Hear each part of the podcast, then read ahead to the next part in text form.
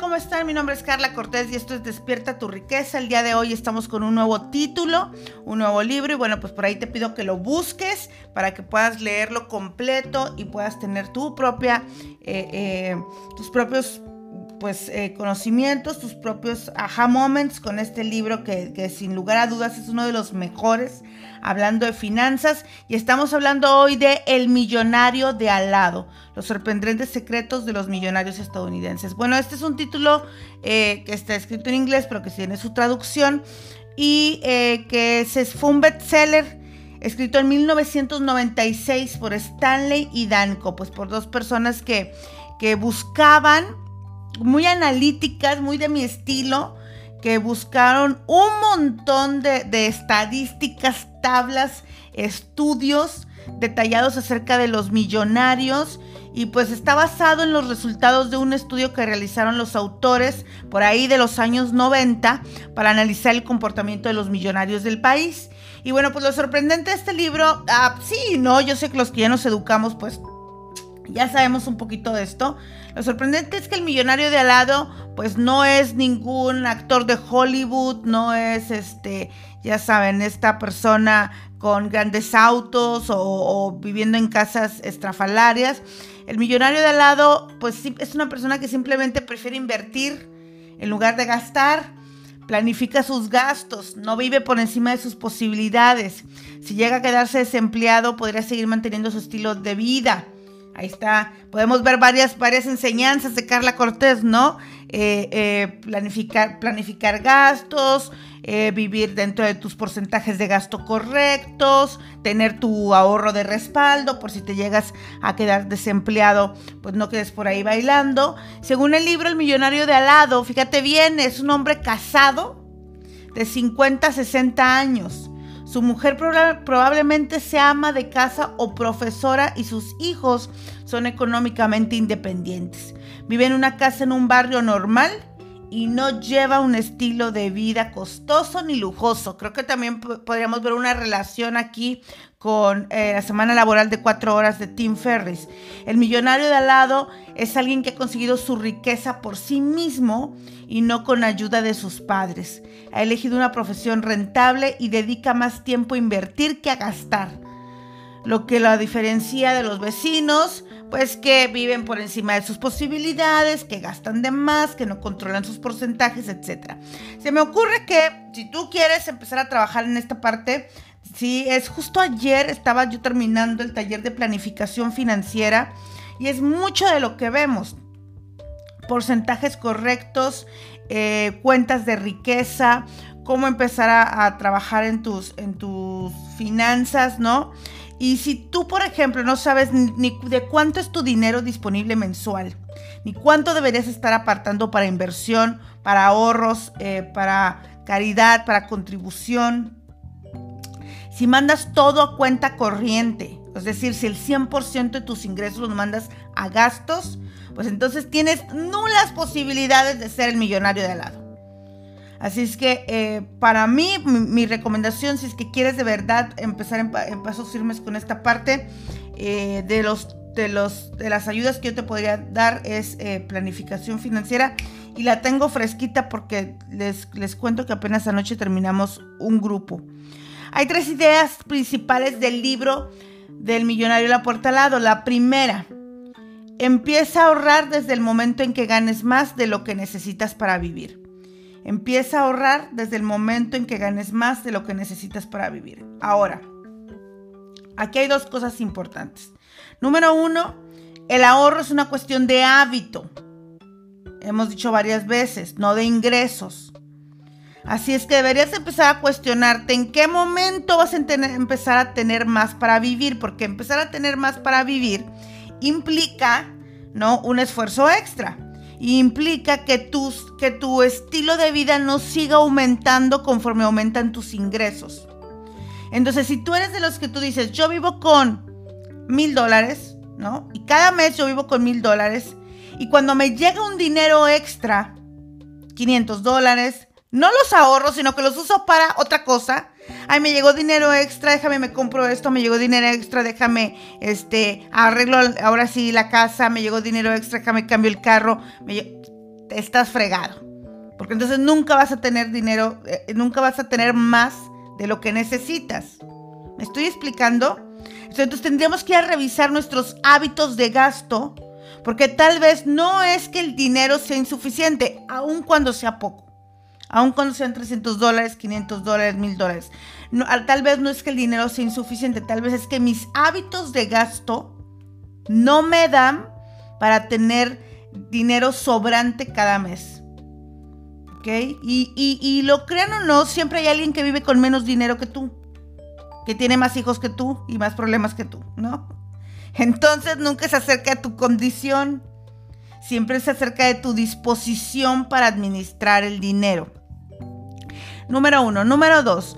La fórmula para saber si estás cumpliendo con tu potencial financiero es una de las, de las lecciones más importantes. La fórmula te la doy al final, ahorita la vamos a apuntar. Número tres, no te acostumbres a vivir del dinero de otra persona.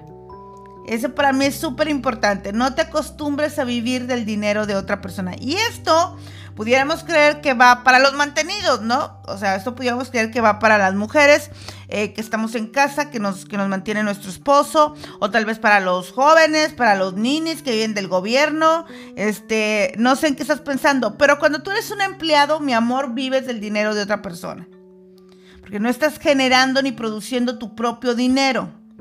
Así es que acostumbrarte a vivir del dinero de otra persona implica también acostumbrarte a vivir como empleado. Así que importante pues ir rompiendo ahí, ¿no? las creencias que tenemos y empezar a generar nuestros propios ingresos. Hay siete principales enseñanzas del millonario de al lado y la primera es esta. Los millonarios tienen un estilo de vida, tienen un estilo de vida modesto, gastan menos de lo que ganan e invierten el resto. Entonces, número uno, gastar menos de lo que ganamos e invertir el resto. Muchos de nosotros, aun cuando ya gastamos menos de lo que ganamos, el sobrante no lo invertimos. Y yo siempre digo que, tal vez tú eres de estas personas que a fin de mes o a fin de quincena, tal vez a veces vas y, y, le dices a, tu, a tus hijos o a tu esposo, oye, vamos a cenar, porque traigo, todavía me quedan 500 pesos y mañana me depositan. Aquí traigo mil pesos, déjame hago esto al fin que mañana me llega dinero otra vez. O sea, el hecho de que no te sobre no significa que no hay dinero que reste de tu quincena o de tu sueldo, sino tal vez otra vez regresamos. Significa que es un hábito de gasto darle piso a todo el ingreso con la esperanza de que te viene nuevo dinero. Así es que eh, creo que una de las cosas importantes sería enseñarnos a acumular dinero. No tenemos esta enseñanza, no tenemos esta creencia dentro de las ideas eh, que, pudiéramos rescatar de, los secretos de la mente millonaria. Nadie nos enseñó a acumular. Y la pregunta que más nos es, al fin que para qué quiero tanto dinero. ¿Han escuchado esta, esta, esta pregunta? a fin que para qué queremos tanto dinero, ¿no? O para qué quieres tanto dinero, o para qué quieres más dinero. Entonces, esta pregunta va eh, eh, a pegarle a todas nuestras capacidades de retener el dinero.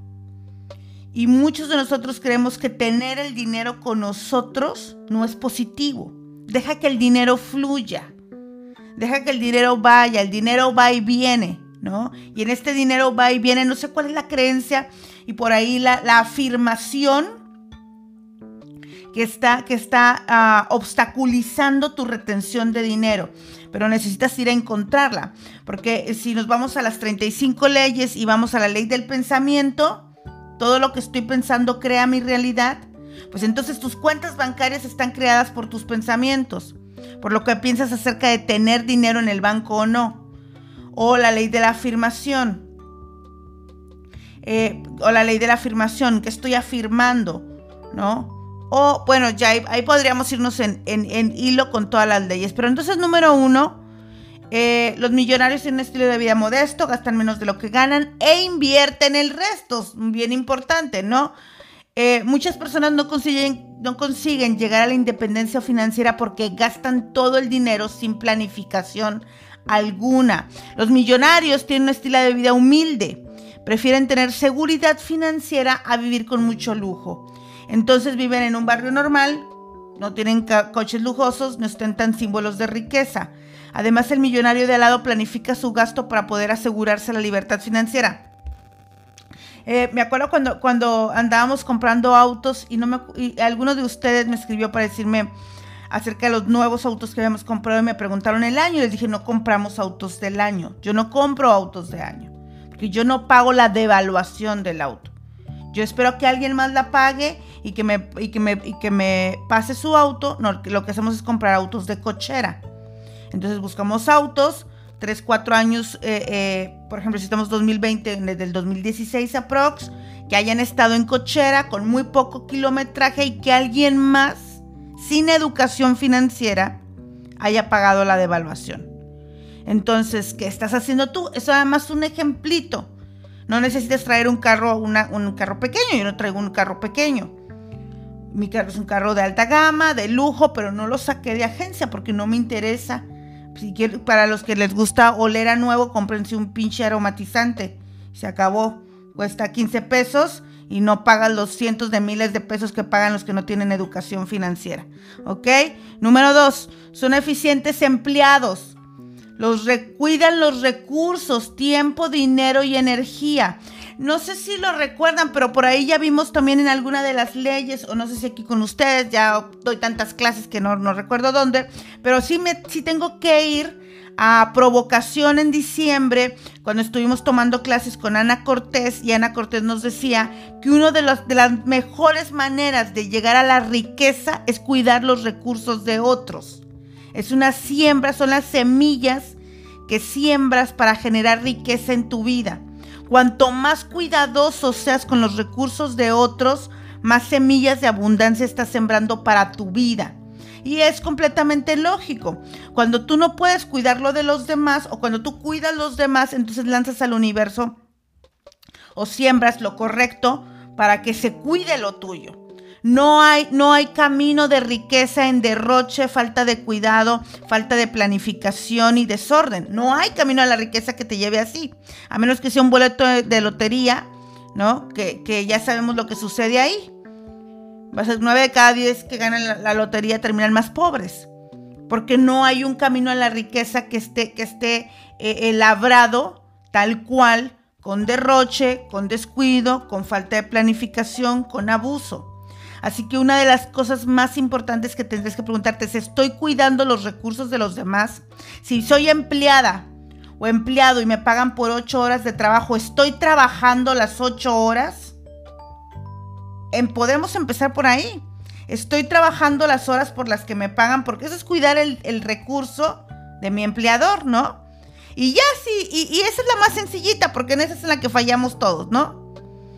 Entonces, si ya pasas de ahí, bueno, que también cuidó los materiales, que también cuidó la papelería, que también cuidó si es que se me dio un celular, si se me dio un auto, que también cuidó los recursos de los demás para entender que si puedo cuidar los míos o no. Sorprendentemente, el millonario de al lado suele ser una persona sin estudios universitarios pero que ha dedicado mucho tiempo a aprender sobre finanzas personales. Emplea mucho tiempo planificando sus finanzas, buscando inversiones y aprendiendo sobre planificación financiera. Ay, hoy me encanta porque este, pues, este podcast parece comercial. Este, entonces, ya si después de este, de este podcast no entiendes que tienes que tomar planificación financiera, ya que mm, ya nada te lo va a entender, ¿no? Entonces, eh, ¿qué tan bien cuidadosa? Ahora, una vez que cuidamos lo de los demás, pasar a cuidar lo nuestro, porque hay una hay otra parte, fíjate, el pobre de mentalidad o el, o el, o el escaso y el pobre de mentalidad, eh, recordando esta, esta ah, escalera que justo vimos en planificación, si no me acuerdo, o en Agenda Tu Riqueza, esta escalera que empieza, que tiene seis escalones, que empieza en, en, pobre, en escasez, después pobreza, eh, después mediocridad, después abundancia, que puede ser de problemas, o de cosas buenas, después prosperidad y finalmente riqueza. En esta escalera, después de riqueza encontramos plenitud. O te puedes sentir plena en algún punto del camino, ¿no? Pleno en tu mediocridad, pues ahí ni quien te lo alegue. Entonces, eh, en esta escalera, fíjense bien, eh, cuando estás en escasez y en pobreza, vas a tender a derrochar los recursos de los demás. Son estas personas que van a los buffets y se sirven. Ahora pregúntate si tú haces eso. Si tragas de más, nomás porque ya pagaste.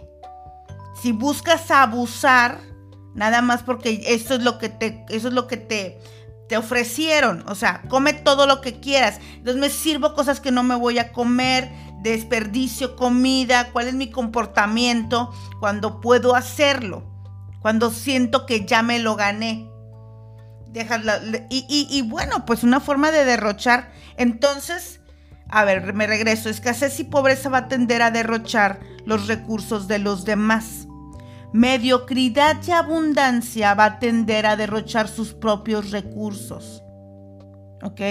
Cuando tú estás en un cierto punto en el que compras comida y constantemente la estás tirando, en el que tiras las cosas echadas a perder, en el que tus verduras se te pudren en el refri, en el que eh, compras, les compras cuadernos a tus hijos y los tiras a la mitad, en los que los lápices son tirados a la basura a medio uso, en los que no cuidas tus propios recursos, las luces no se apagan, el gas se desperdicia, no se planean bien en los ciclos de lavado ni de secado.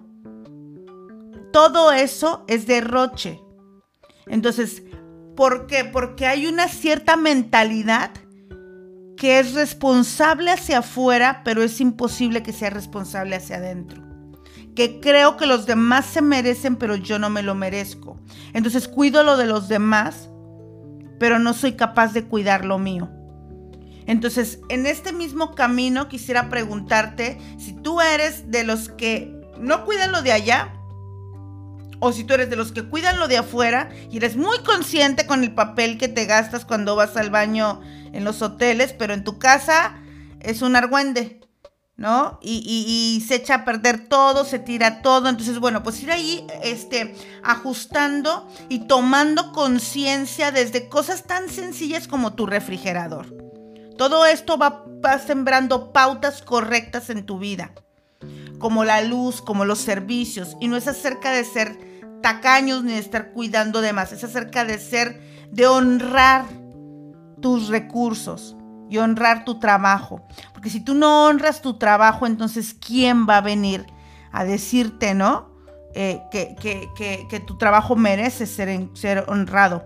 El millonario de al lado se centra en asuntos que están bajo su control, porque considera que gastar tiempo y energía preocupándose por sucesos que no puede controlar solo causa frustración y no hemos cambiado de punto. Entonces fíjate cómo eh, eh, administra y cuida sus recursos incluso emocionales y de energía. Así es que vamos a un nuevo nivel. Estoy cuidando mis recursos de atención, en qué estoy pensando. ¿A qué le doy mi energía? ¿A qué le doy mi tiempo? ¿A qué le doy mis pensamientos? ¿Qué me la paso mascullando todo el día? O derrocho mi tiempo, me siento enfrente de la televisión, no hago nada, me la paso preocupada, chismeando, etcétera. Bueno, pues ¿cuál es el, recurso más importante? Es el del tiempo. Número tres, dan mayor prioridad a la independencia financiera que a la posición social dan mayor prioridad a la independencia financiera que a la posición social. Para el millonario de al lado, acumular riquezas es mucho más importante que consumir de manera desenfrenada. Entonces, a Tim Ferriss diría, este, eh, encuentro mi nivel exacto de riqueza y me estaciono ahí. Y a partir de ahí empiezo a, acumular. O sea, le doy más importancia a tener una estabilidad financiera que a tener una, un eh, estilo de vida. Libertad financiera no es estilo de vida. Hay mucha gente que tiene estilo de vida y que si tú vas a revisar sus finanzas está en pobreza. Yo se los digo mucho a los que viajan un montón, ¿no? Hay muchos que andan viajando por el mundo y tú dices, ay, mira cómo viaja, pero ve y ve sus finanzas. ¿No? Y hay quien está en su casa, viaja una vez al año o una vez cada dos años, pero sus finanzas están controladas. Entonces, libertad financiera no es igual a estilo de vida. Tú puedes tener estilo de vida y estar quebrada o quebrado. Y tú puedes tener libertad financiera y no haber salido nunca del país. Los millonarios ah, están todo el tiempo a favor de la riqueza versus estilo de vida, que no estamos hablando, no me lo vayan a confundir con calidad de vida. ¿Ok? No estamos hablando de eso, estamos hablando de estilo de vida. Número cuatro, sus padres no les proporcionaron una asistencia financiera significativa. Ellos mismos han logrado su éxito a base de su propio esfuerzo. Entonces, bueno, pues aquí ni, me, voy a ahondar. Yo creo que, que, por ejemplo, yo siempre he dicho que me parece que a nosotros lo que nos labró fue venir de una cuna eh, eh, eh, de la que no había dinero, de una cuna en la que papá estaba ausente. tenemos un padre alcohólico que, que abandona a mi mamá, una mamá trabajadora 100%, 24/7 y nosotras eh, eh, la mayoría del tiempo solas y, primero porque mamá trabajaba y después porque decidimos venir a, estudiar a otra ciudad, ¿no? Con las tres es la misma historia, es la misma historia de mi familia y a las tres nos ha tocado labrar el camino de manera diferente. Y yo sé que para muchos de ustedes esa es la historia. Entonces, si esa es la historia, pues pregúntate qué es lo que te está deteniendo, porque la tuya no es muy diferente a la mía. ¿No? Y el millonario de al, lado, se caracteriza por eso. Ahora, sí quiero detenerme aquí un ratito porque los que ya logramos avanzar, podríamos estarnos, eh, eh, podríamos estarnos volviendo a, a, equivocar al darle todo a nuestros hijos. Así es que no te equivoques, lo que funcionó contigo puede funcionar con ellos. Solamente hazlo en amor y en cuidados. Hay, un, hay por ahí una, hay un, por ahí una, ah, dicen que le preguntaron a un magnate en Dubai eh, acerca de cómo veía el futuro para su generación y para, y para su familia. Y me encanta lo que él contesta y dice, mi abuelo anduvo en, en camello, mi papá anduvo en, eh, en un carro, yo ando en un Rolls Royce. Mi hijo andará en un carro y mi nieto andará en un camello, porque tiempos difíciles hacen personas eh, duras y hábiles, pero personas duras y hábiles generalmente construimos personas sin carácter y suaves. Así que hay que, hay que aprender de toda esa reflexión y ver qué estamos haciendo con nuestros hijos para que, bueno, porque nosotros finalmente ya estamos aquí, ya pasó, ¿no? Ahora tenemos que, que, que, eh, usarlo como, como un propulsor para llegar a nuestra riqueza. Es decir, este punto lo único que te hace es que te deja sin excusas. Entérate, los millonarios están o estuvieron en una casa igual que la tuya. No hay diferencia. ¿no? El fin de semana que fui a Victoria yo les decía, me encanta ir a Ciudad Victoria porque me recuerda, me ubica y me recuerda de dónde salí, que de pronto se nos olvida, ¿no? Me recuerda de dónde salí, me recuerda que se come lo que hay para comer, me recuerda que se comparten camas, que se comparten toallas, que las cucarachas vuelan, que el gas se acaba, que hay que... Todo eso que parece que en esta vida nueva no pasa.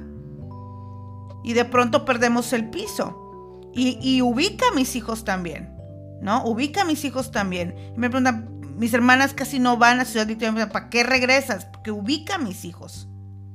¿No? Les hace ver de dónde. Y cuando me preguntan esto, pues yo vivía ahí en esa casita, de dos recámaras sin puertas ni ventanas, ¿no? Así que es importante de pronto eh, dejar de contarnos la historia de dónde venimos y empezar a, a utilizar la historia. Inculcarles a nuestros hijos una buena educación financiera y buenos hábitos económicos. Número 5. Les enseñan a sus familias a ser económicamente autosuficientes. Eh, ahora sí que la pregunta sería qué debe hacer un millonario al repartir su herencia.